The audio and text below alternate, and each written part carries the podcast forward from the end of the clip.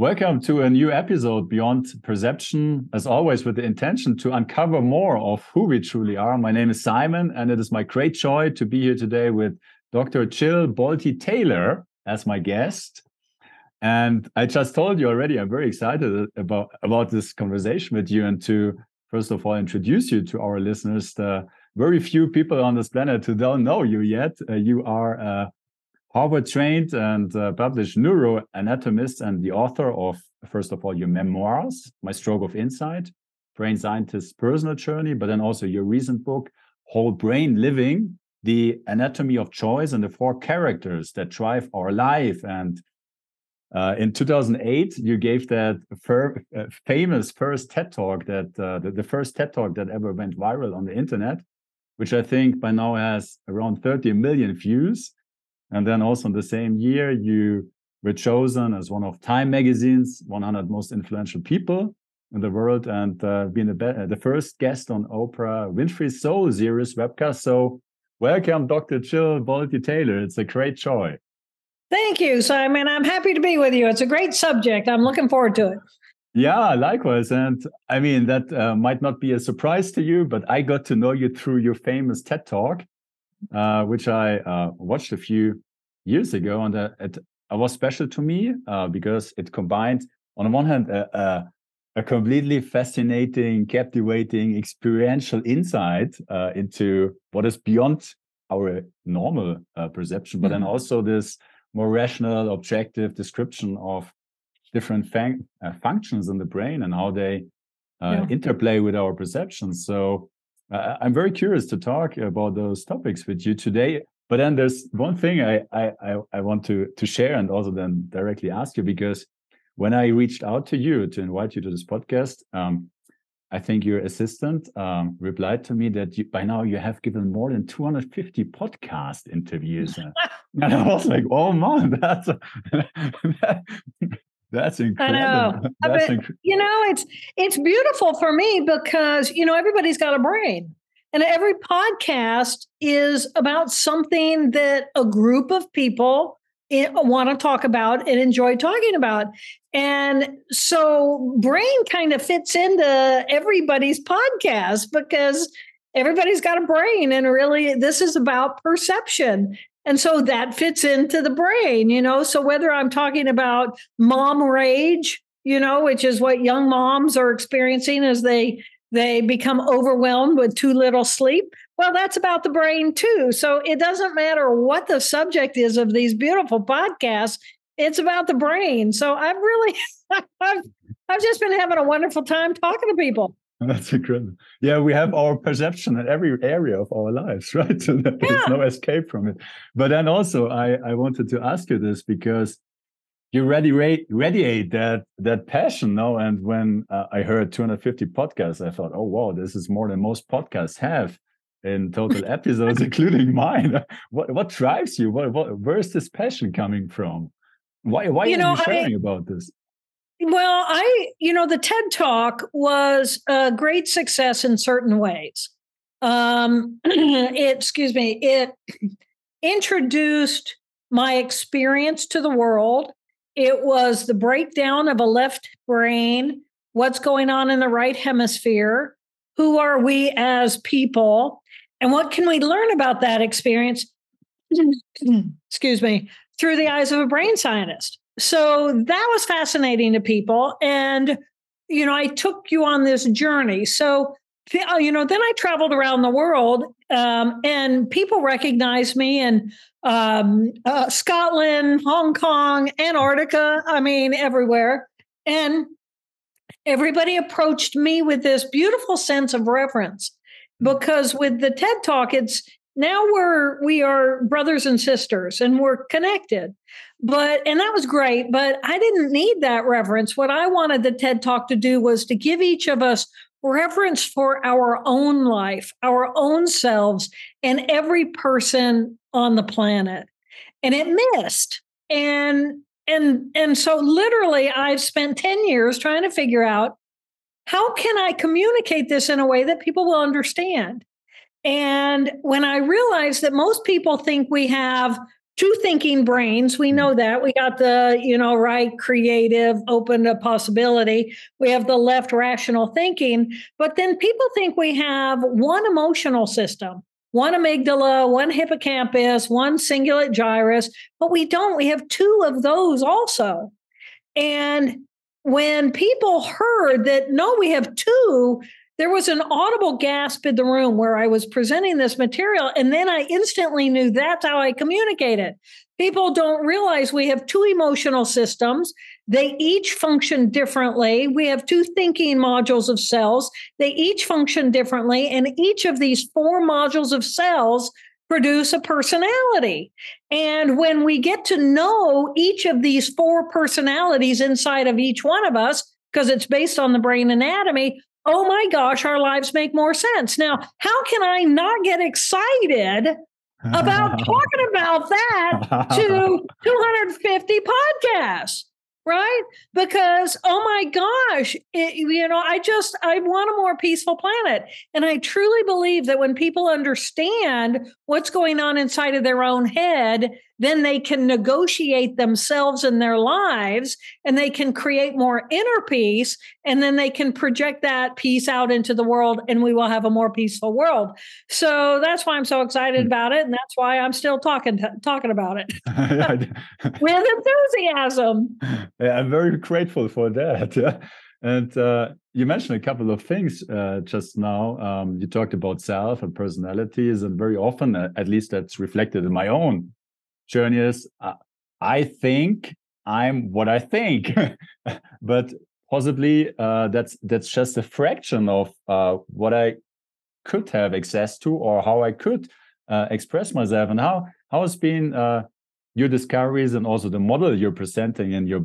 book about the four characters and the four parts uh, the forming personalities in our brain can help to uncover new perceptions about ourselves Exactly. I mean, it, it just all of a sudden, I'm not just like reacting on automatic. I'm not having uh, emotions that um, I'm not, I, I can become aware of everything I'm experiencing. I can know which group of cells in my brain is resulting in that. I know which uh, patterned responses each of those personalities end up having. I can learn what do they feel like inside of my own body. So, I mean, I've known you for five minutes and I can tell you a few things about yourself. So I'm going to. So, Please, for example, yeah. Yes.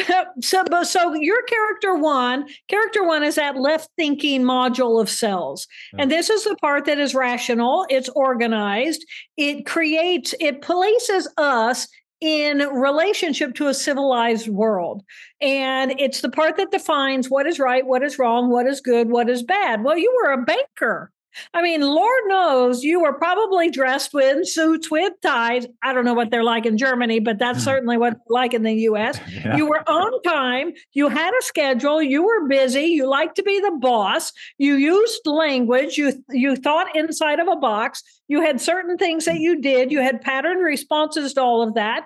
And you must have done that well because look at you, you're not doing that anymore. But that's that's the patterning of our A-type personality that goes to work and gets things done and is happy inside of that structure. So we all have a character one, we all have that left thinking part of our brain. We also have a left emotional part of our brain, which is still around me, the individual, me and my identity and it's it's uh, has a uh, past and it has a future because that left hemisphere has linearity across time and so somehow or another, those beautiful cells, those emotional cells in the left hemisphere, step out of the present moment experience of the right here, right now, and looks at the information in the present moment and passes it into the memory banks so that it can tell me is there something in my immediate environment that is either dangerous or a threat to me? And if it is, I'm going to push it away and I'm going to say no. So, this part of our brain is most comfortable around that which is familiar. People who look like me, people who speak like me, people who care about the things I care about. That's familiar. Those people feel safe. And other people who are different from me, this part of me goes into alarm, alarm, alert, alert. I'm not sure if that's a threat or not, but I'm going to go look in my past and see if there's some reason for me to push away. I have not seen that part of you yet. But then I saw immediately as we mm. started our conversation look at the joy in you. Look at how happy you are. You're right here, right now. You got your wings all aflutter. and, and this is the curious, creative, open, uh, likes to be with others, um, uh, cares about humanity, cares about talking about something that that will bring us together and unite us instead of bust us apart and break us off. And then character four, so that's the the emotional t- thinking, the emotional tissue in the right hemisphere, and then the thinking tissue is our connection to all that is, and and it's loving and it's open and it's gracious and it's kind and it's filled with incredible gratitude that we're alive at all. so, you know, I've already seen three of your four characters inside of the other minutes. one is there as well. Yeah. oh, I'm sure he is, but my guess is he's not going to show up today for me. Maybe for he might, but not I would me. be okay if it doesn't show up, to be honest. but we know it well, don't we? We know that part well. Yeah, yeah. So, uh, uh, like I like I mean the, the the the book title of of your recent book is Whole Brain Living. Is it about better understanding those different aspects of yeah. oneself to not be identified or being run by it in autopilot? Absolutely. Or? Whole brain living introduces you to, first of all, the evolution of mm-hmm. a mammal. And the evolution of a mammalian nervous system is let's say you have a species and let's say you've got a reptile, right? Big difference between a reptile and a mammal. So let's say you're a reptile and the reptile has the uh, level of information processing information that is pretty much yes, no. I'm hungry, I eat, I'm done. I want to mate, I mate, I'm done. Uh, so that's pretty much on off switches. And then new tissue gets added up on top of that. And that's the difference between um, a reptile and a mammal. And the mammal then has this emotional or experiential tissue added on. And, and it's by it's bilateral. There's two of them. And the right one is about placing an emotion on the experience of the present moment. And the left hemisphere is about take me about the present moment, take it to the past, and then I'm going to tell you how I feel about it once I figured out if it's an alarm, alarm, alert, alert, and I need to like, you know, fight, flee, or play dead. So, so we have that level of processing for mammals, and then we add new tissue on top for the human, which is our thinking tissue. So we all have this tissue. And when you know the the skill sets of each of those modules of cells, because they all do very different things, like language, my ability to speak language is in my left thinking cerebral cortex, but my ability to detect the emotional content of what you say to me or to read your facial language or your body language, that's in my right brain. So all of these abilities, every ability we have is because we have cells that perform that function. And when we understand these four groups of skill sets and the personalities that end up coming out because they naturally would, then it's like, oh my gosh, I can tell immediately which character I'm in. And I can pick and choose if I'd rather be in another. Say, for example, right before this, um, uh, a friend of mine sent me a care package. Okay, goodies in it. Mm, character three, playful, hmm. curious, wants to go open my package. Right? Somebody sent me a care mm-hmm. package. What's in there? So that's my little emotional character three of my right hemisphere but I'm I've got character one in my left thinking saying, we got two minutes. We don't have time to go out and get that. We don't have time to open it up. You're going to have to just settle down and we're going to sit here. We're going to look at it, but you can't open that yet. Right. So, so it's this ongoing negotiation. And when you actually know who the team is inside of your own head, then they're your team. And then you hmm. gain the power to pick and choose who and how you want to be in any moment. Hmm. It's beautiful. yeah, when I listen and to you, it, it sounds very much. don't we wish more people had that ability? Uh, don't Absolutely. we wish that more people had the ability to take some responsibility for what they're thinking and for their emotional outbursts and, and be both intellectually cognitively and emotionally accountable. I mean, this is the potential evolution of humanity. But we, you know, how do we do that? Uh, if we know what our choices are, if we can differentiate who we are in the world, who we are inside of our own head, then that's all the, the power in hmm. the world. I mean, one one of the um, what what stuck with me uh, by listening to you and also, also reading your book is um, I think it's something along the lines of uh, freedom, or it's just one choice away or one thought away. So what you uh, keep insisting is a peace. It's it's peace. just a choice, and uh, and it's a choice. Absolutely. And if I hook into my stress circuitry and I'm running my stress circuitry and I'm feeling that anxiety inside of my body, or I'm feeling fear, or I'm feeling like I'm not worthy or that I have no value, well, that's a group of cells inside of my brain. And they're sharing that information with me. That's my little emotional character, too, which is all the pain from my past. And I can go and I can explore that with the other healthy parts of my brain. I can nurture that. I can support myself. I can love myself. I can pull myself up out of that pain back into the present moment where I simply am as big as the universe. So I have, we each have these abilities to differentiate who's talking to who inside and who needs to be loved? And who of me can give that love to myself? Who gets in the way of my ability to love or nurture myself? And who wants to go play? I mean we you know it's it's it's differentiation. It's like i have five fingers and i can use my hand like a claw because i can differentiate the use of each of those fingers, if all I have is a paw, then I'm not going to be able to do much with it because it's just a paw. But when I differentiate, now I have dexterity. And this is dexterity of thinking and feeling. Hmm. And um, I mean, the term hemispheric synchronization, is that something which is in line or describing what you um, refer to, or is that something, is, is that another? Uh, context? Um, is it about creating balance between the different parts of our brain? You know, I'm I I'm I'm interested in differentiation, not in synchronization.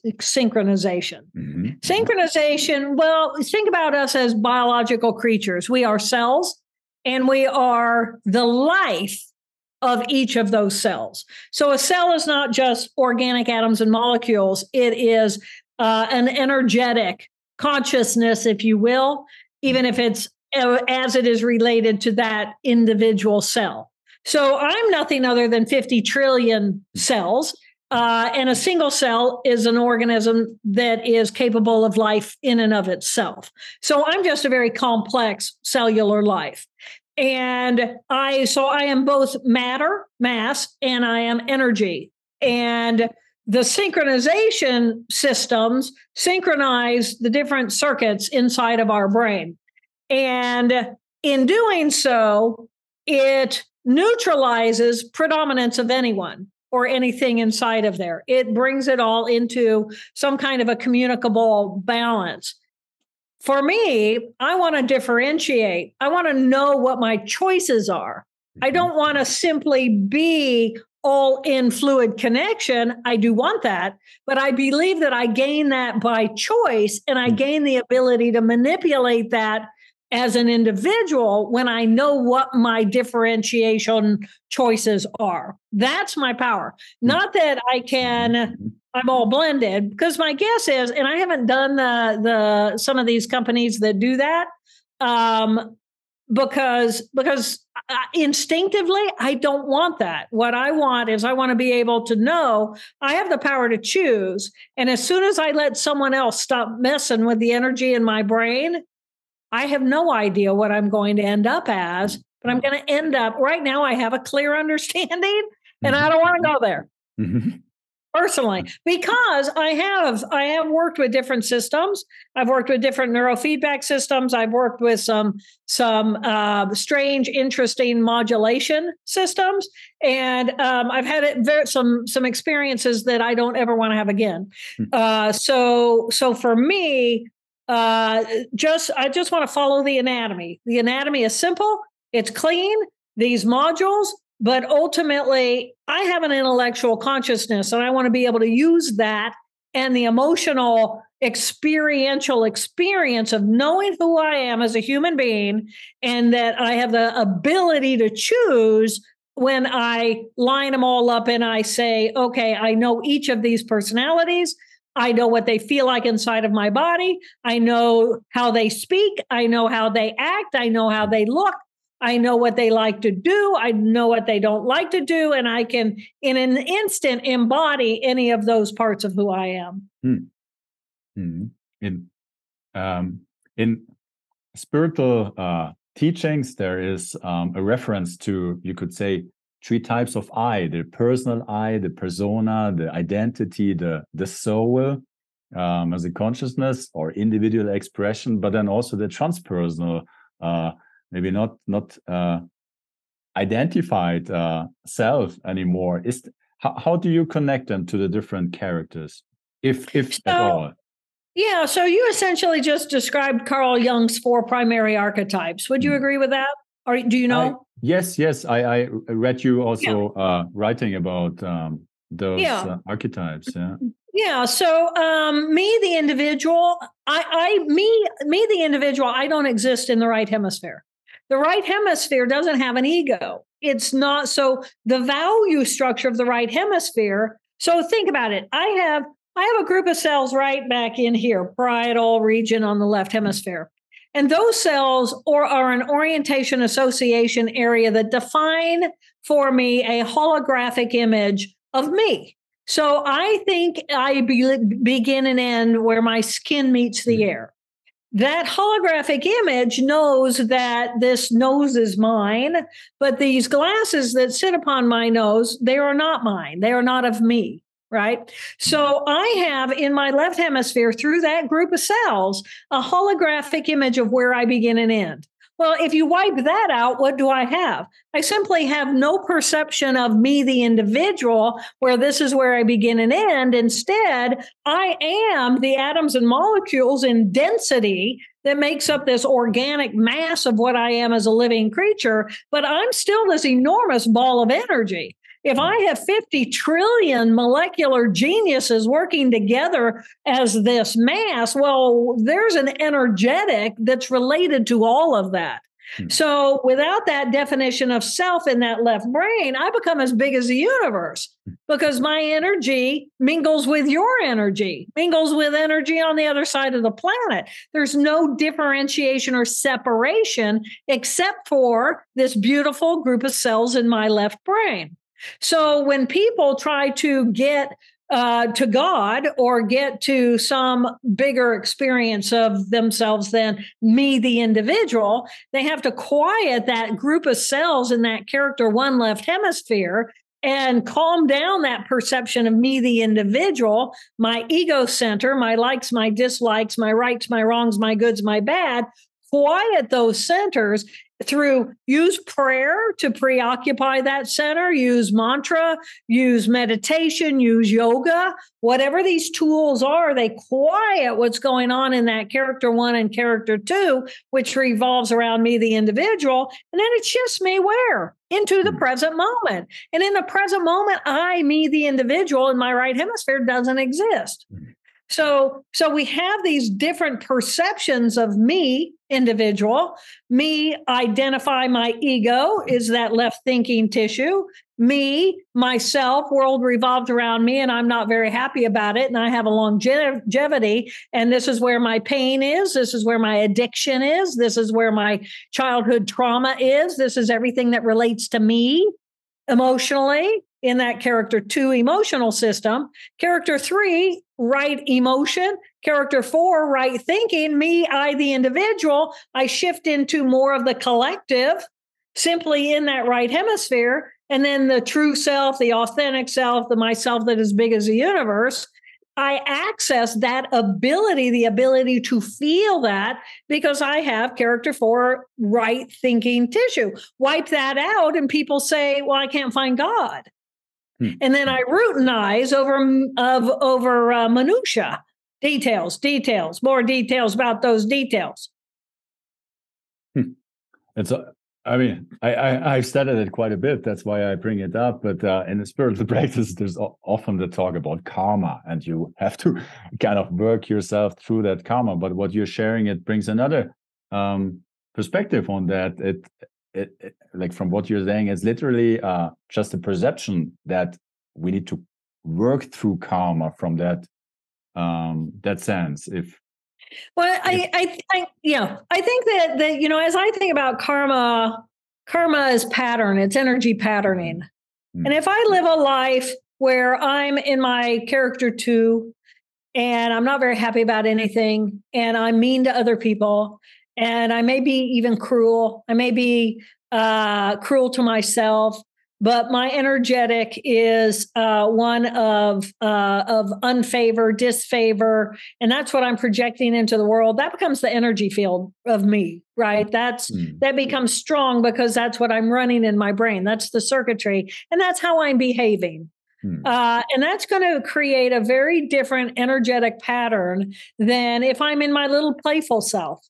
And if mm. I'm in my little playful self and I'm open to possibility and I'm living in the present moment and I allow my joy and I'm creative and I'm artistic or I'm musical or I'm physically active in my body and I love other people and I'm I'm very forgiving and very open, uh, very empathic, then that's going to be a different energetic pattern. Mm. And we know these people, right? We, you, I can probably list people, uh, uh, five people in each of those categories mm-hmm. who I know tends to have a certain energetic pattern, which is their primary dominant. But it's just their primary dominant. They have all four.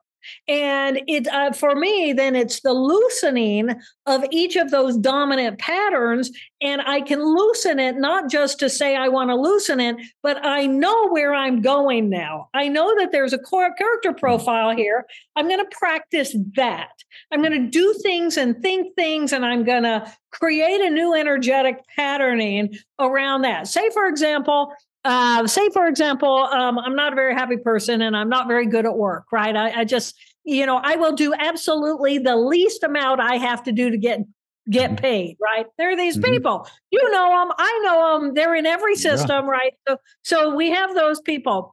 Um, but let's say that that um, that person who is very unhappy at work um, has a, a, a, new, uh, let's say, a, a grandchild and the grandchild, when they're in the when they're holding the grandbaby, there's this beautiful elation of gratitude and love and awe and and they shift into this part of who they are. And so they, this is their loving open caring filled with gratitude gracious uh, character four so so this person can can set themselves up to be a character four by spending more time in the presence of those situations or people who bring that out in us um so so so it's and then that energetic karmic ball that says oh you know i'm not very happy. I'm just going to do minimal. I'm going to be mean to people blah blah blah. That thing begins to loosen itself up. So it's not just a karmic ball that looks like this but it becomes more of a whole brain, a whole person. And in there, then we're making decisions and when we make decisions as a whole brain person, if we've got character four online, which is our love and our gratitude and our grace, we're going to make a different decision than if we're just being a powerful character one, character two, or character three. Hmm. hmm. I, I, I can attest to that. Uh, uh, um, I've been learning and mirroring our dog, which uh, joined our uh, family two years ago, and just through that playful presence, it it brought something to my awareness which I wasn't aware of. That um, that could be part of my nature actually. So I I I, I consider myself as a certain type of person, and just over the last years, uh, my perception of myself changed quite a bit. And uh, uh, what what uh, if you talk about activating um, um, certain patterns or changing your patterns um, from listening to you? Character uh, three and four seems to be the most uh, joyous or uh, fulfilling or uh, happiness bringing uh, aspects of ourselves. Yeah, it is. well, just think about it. The things that the left brain is good at, it's yeah. good at uh, it takes the present moment, right? It takes the big picture, experiential, just whatever is is. And when uh, that when we just look at what is is without judgment that it's right, wrong, or good, bad, it simply is what it is, and it's delicious right? Oh my gosh, I'm alive. Do I care? Do I do I care if it's raining out? No, mm-hmm. I'm not saying rain is good or bad. Do mm. I care if it's if it's sunny or if it's cold or if it's hot? No, it's sim- or I'm sweating. Does it matter? No, it simply is what it is, and it's that acceptance and that sense of gratitude that it doesn't matter what it is. I'm alive right? I, I'm alive. In this moment, I can be filled with incredible, immense gratitude that I I get to walk in the rain or I get to be cold or mm. I get to whatever, you know. But in the present moment, it's great. But as soon as you go into that left brain and the left brain takes that present moment mm. and starts dissecting it and naming it with language and making judgments of right, wrong, good, bad,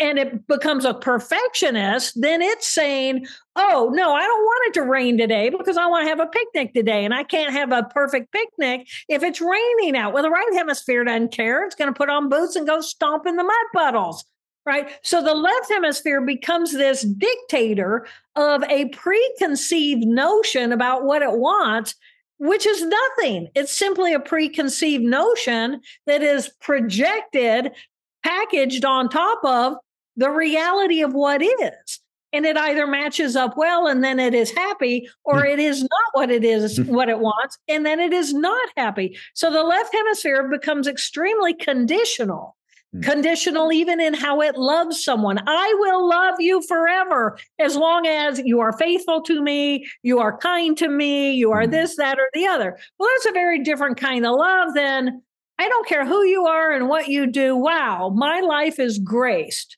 because of you and I can feel this internal, incredible, unconditional love for you simply because I know you and I know your heart is open to trying to help heal the planet. It's like, how can I not love that?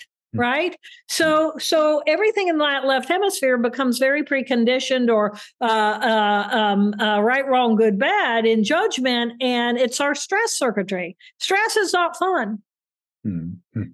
and I mean, you, you also connected the four characters to the hero's journey of um, basically losing one's understanding of one's true self and identifying oneself with one's persona to then at some point waking up again to um, start using this vehicle in a in a conscious and loving way. Right. Could yeah. you could you describe that a bit? What what are your discoveries? How like how how do you contribute that to different aspects of the hero's journey specifically? Or is it is it is it um is that a part of our human journey to create that identity, but then uh, be subject to it to at some point uh, wake up from it? Is that is that um, how how it has to happen as as a as a human from from your perspective?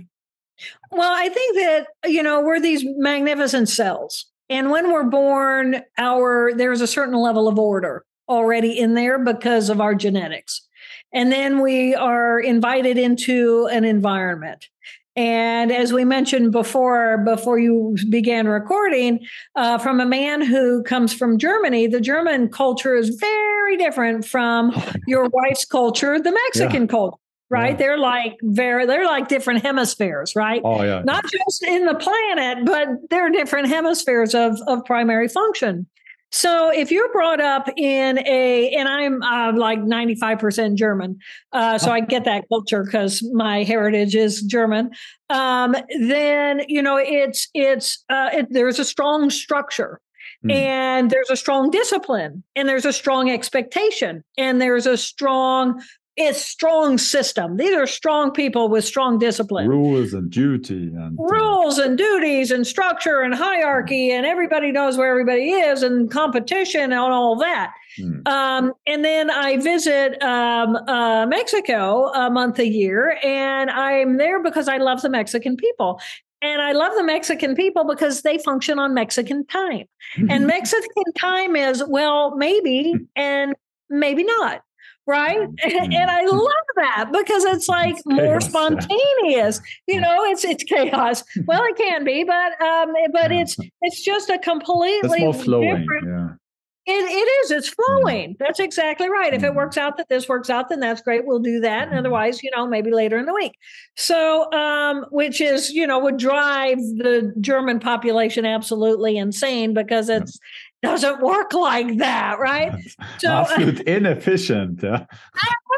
but we're wasting it, our time. exactly, but because but but but that's because that's because the primary energetic of the brains of these populations are different, hmm. and and they're they're just very different. So um, uh, you know, we can take you and put you in a right brain culture, and you can actually find more joy hmm. because otherwise you're going to be very unhappy, right? Hmm. Because it's going to drive you insane. So, you know, it's like, okay, well, yeah, I'm going to try give this a try and I'm going to be playful and I'm going to be here. And oh my gosh, I find that I actually get as much, if not more, done because I'm doing what I feel like doing when I feel like doing it. And so I go from this and then I do that and I do, then I do this and I do that. And I'm crossing all this stuff off the to do list but I'm just not defining before I start my day what the order is in which I'm mm-hmm. going to do that. So um, they're just very different ways of processing. So I'm mm-hmm. born with a certain circuitry, I'm placed in an environment, it's going to influence me in different ways. And then ultimately, if I learn, if I learn what my choices are, and I can begin to identify who does what well when, then they can start negotiating with with one another. So I still have that very strong German in me. I have that very strong character one, and I call her Helen, Hell on Wheels. She gets it done. Mm. And then I have this very strong character three, playful, who's creative and open. And I call that Pigpen because it's always making a mess. And I actually can then negotiate and I can say, Helen can say to me, Jill, Pigpen, we need, we've got, I need a day and a half of work. I need to put it on the calendar. And then my character three can say, okay, and look at the calendar and say, okay, I'll give you all day Friday and half a Saturday. Is that enough? And character one will go, yeah, that'd be fantastic. And so they negotiate, they agree. And then the rest of the time, I get to go be my pigpen self and Helen, character one, respects my time away. So Pigpen, it doesn't always say, "Oh yeah, but but I got to go do this. I got to go do that. I got to go do this." I don't have to feel bad about mm. my play time because I have negotiated with my responsible time and they're both on the calendar. So when I work, I work. When I play, I play. And it's lovely. Hmm. Hmm. Hmm. So it's uh it's it's really uh kind of creating a team with a different it's a whole team. Yourself, huh? Yeah. Why wouldn't we want that? Mm-hmm. Because because if if my character one go to work is happy and my character three go to play is happy, then my little unhappy character two can't come in and be happy when I'm being my one or my three or my four. And so little character two who wants to be unhappy is happy because we don't have any conflict.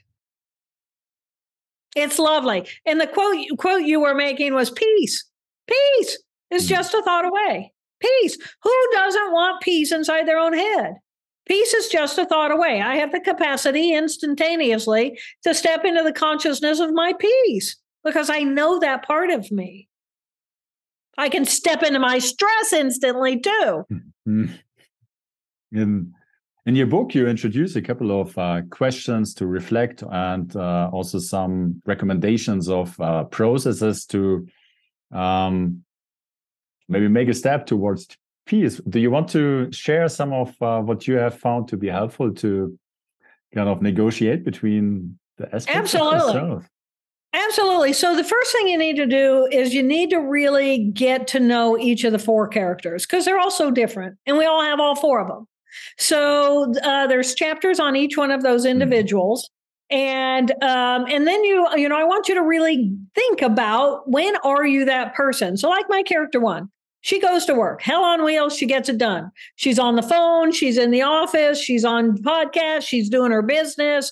She's got this voice. She's got glasses and earrings in. You know, she puts on a brain on her shirt and off she goes. She combs her hair. Pigpen never combs her hair, right? She ties it up in a little knot and that's it for the day. So, so step into your character one and then think about your character one. Once you've really gone through those details of knowing who is that person, feel it, embody it. And then think about who likes your character one, who in your family, who in your friends, who in your colleagues, who really likes your character one, who called you up and says, Simon, I got a project for you. Are you ready? and you go, oh, yeah, okay, let's talk about it. Right. And then Simon comes out and you guys start, you know, brainstorming on your, your ideas.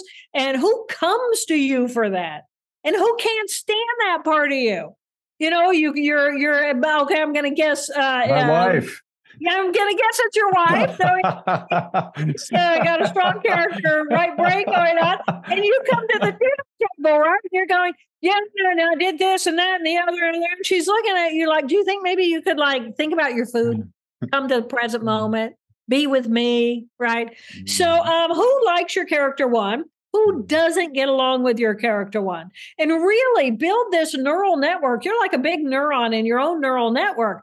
Who likes this person? Who avoids your character one? You pick up the phone and you say, Simon, well, who says, Well, hi, Simon, how are you? And who says, Simon, could you maybe call me back later? Right? Because they're not really after Simon mm-hmm. one. They want Simon three, who's more fun. Mm-hmm. So, um, and do that for your little character two. When you're in pain, when you're unhappy, let's say somebody calls you up and you find out that one of your good friends just got a bad diagnosis, health diagnosis, and your little heart just wants to break because it's like, oh my gosh, I love them. I don't want them to be going through this. Who do you call? Who needs your little character to reach out to in order to help nurture me and hold me and let me know everything's going to be okay? Or who calls you? Who calls your character four to come in and love them because they're brokenhearted and they just need love? So build that network. Who who likes your little character two, who loves your little character two. When your little character two just wants to bitch and moan, who's it call? Right? You know, you got that pal. It's like, rah, rah, rah, rah, rah. And then they go, oh, yeah, yeah, yeah, yeah, yeah, yeah. And then we just like have this little character two fest. Hmm. Who is that for you? Map these people out in a big neural network for all four of your characters.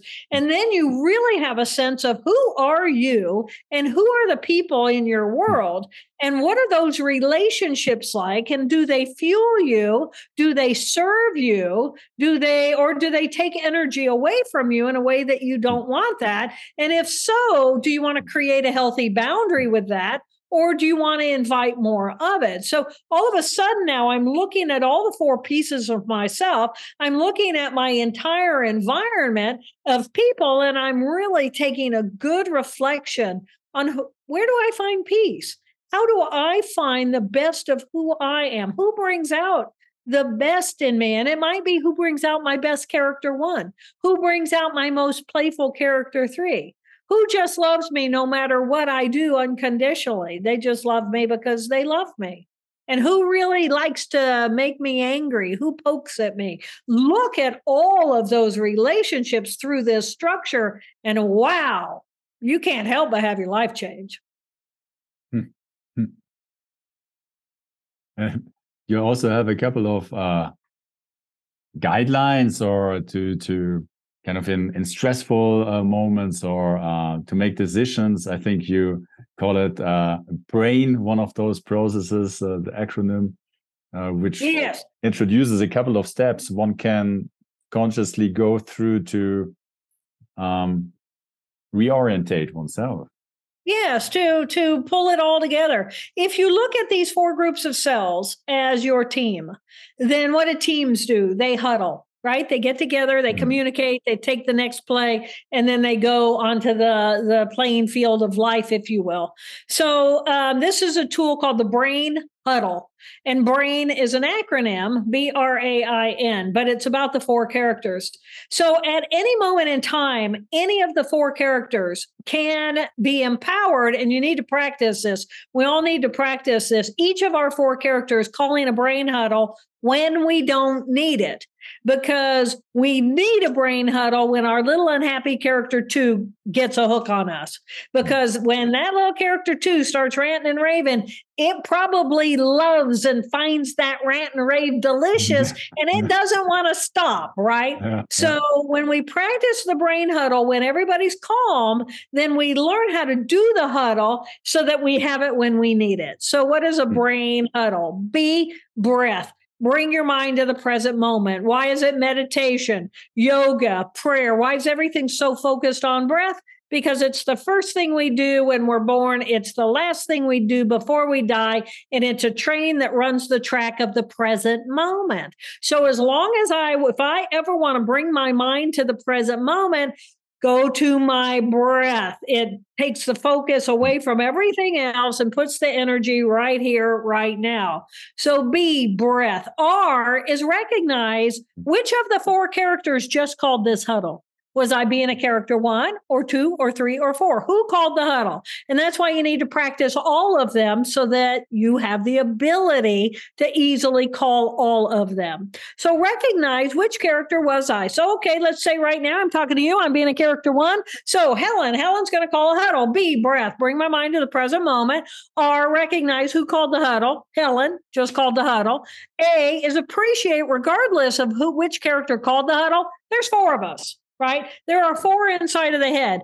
So B R A, appreciate there's four of us. I inquire, okay, who do I want to be?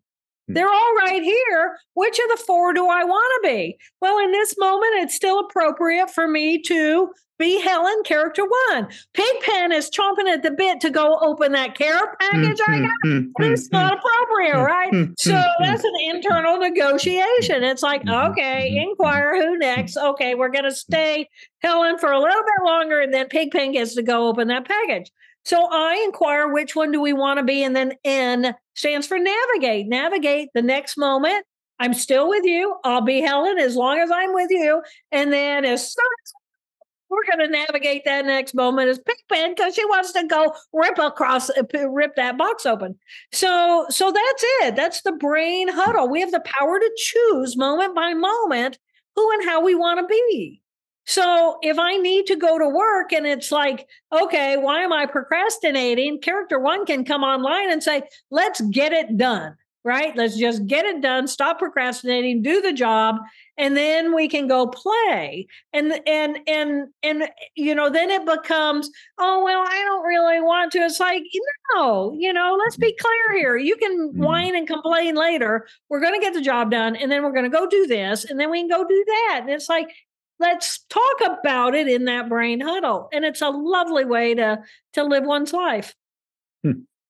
Uh, Thank, thank you for sharing this and uh, providing that context. And one thing I, I like about what you're presenting, and that has um, over the past a bit been my my own maybe misconception of personality profiling that they tend to put you in a box and describe you you're like this but from what i uh, learning or hearing from you it is more about opening up to all the qualities available and then consciously picking those which fit a certain situation possibly Right. You know, I think I think the the beauty of whole brain living is it is this this lovely marriage between the anatomy of the brain and the psychology of understanding us behaviorally. And so many psychological paradigms, I'm not going to criticize them, but I am going to say if they're not neuroanatomically based, it's a psychological paradigm. This is a neuroanatomical psychological paradigm, which I think is why it's so easy to understand. We can all relate to it. Hmm. It it's like kids pick this stuff up automatically. Uh, you can spend five minutes teaching kids about their four characters and about the brain huddle, and then you can say, "Okay, let's think about Harry Potter. Who's the character hmm. one in Harry Potter?" Kids will hmm. tell you immediately, Hermione. Well, of course it's Hermione. She's a little educated one. She's always got her nose in the book. She's teaching the others how to do these things. You know, who's character three? They'll tell you. You know, you, you tell children, you ask children, little children, okay, let's go to SpongeBob. Who's the character one? They'll tell you. I mean, because it's so apparent. These are these are four characters, character profiles. You watch any movie, you're going to find your one, two, three, and four. These are these are four well established character profiles of humanity. Hmm. They are based in the anatomy of the brain. Well, why why is it until now that we're really realizing we all have all four. We can differentiate, we can train ourselves, and we can create a team inside of my own brain. It's just a matter of differentiation. It just took a brain scientist to lose her conscious brain and explore what we call the unconscious yeah. brain to bring that into consciousness. And so we can be conscious of our whole brain.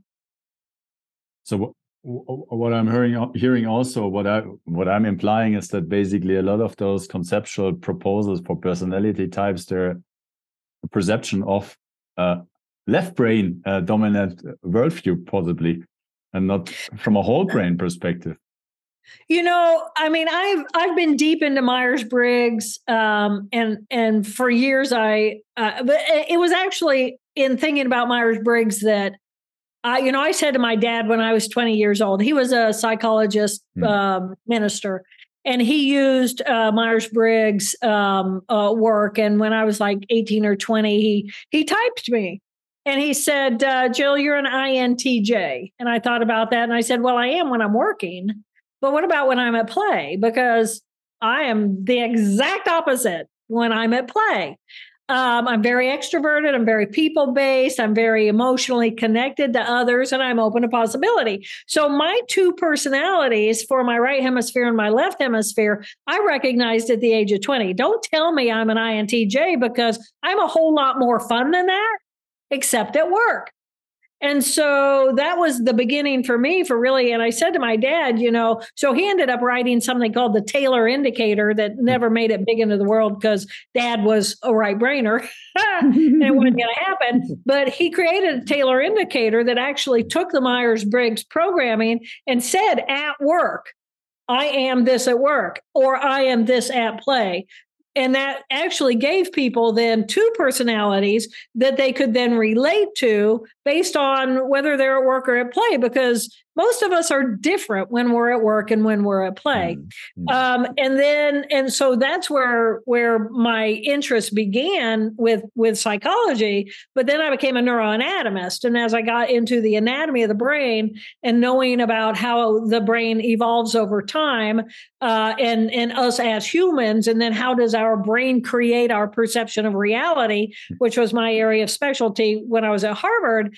And then i had the hemis the hemorrhage that wiped out the left hemisphere. Well, what was there was this right hemisphere, but it, it what I gained back in the left hemisphere wasn't just a left hemisphere. It wasn't a left emotional character profile and a left thinking character profile, which made sense from a neuroanatomical perspective. hmm. That's uh, that's so fascinating uh, to yeah to listen to your uh, perspectives, but because it's uh, just so unusual. Which is uh, funny because neuroanatomically, it is what we are. You know yeah, what I mean? Yeah, and, and it, it feels very natural. Yeah, it, it uh, feels very, uh, very, very open, very inclusive, very um, yeah. non-judgmental, very um, uh, inviting. Yeah, and yeah. Um, very human. Yeah. So yeah. Um, and all of a sudden now I can say to you, you know, your little character two, blah, blah, blah. And now you're not going to take it personally because mm, you know mm. I've got the exact same stuff. Mm, mm, mm. you know, so we don't take things mm-hmm. personally. It's like, okay, yeah, I can learn and grow about this part of my brain. Yeah. Dear Jill, uh, Taylor, um, thank you. Thank you so much yeah, for taking the time to come here and to share from your experience and also for sharing your passion. And uh, um, yeah, really inspiring us. It was a honor and uh, and a true pleasure. I, I don't know. Do you have something more you want to share with the audience? Um, you know, I just, I just, first of all, thank you, Simon. I appreciate your time. I appreciate you inviting me into this conversation. Um, and, uh, you know, I just think that we all have so much more power over what's going on inside of ourselves than we've ever been taught. Uh, and I truly believe that whole brain living is a great roadmap to helping somebody find peace. And I truly believe the more peace we feel, the more peace we will project into the world, and the more peaceful our planet will be. So that's kind of the bottom line for me. Hmm. Yeah. Th- thank you so much. And um, yeah, I will add the link uh, to your webpage and your books uh, to the show notes and the description of this conversation so that everybody who is interested can learn more about you and your thank you. work. And um, yeah, thank, thank you so much. I wish you all the You're best. Welcome. And um, thank, you. thank you again for your time. And uh, of course, also to all our listeners, thank you for being with us and tuning in. My best wishes uh, to you and uh, see you soon.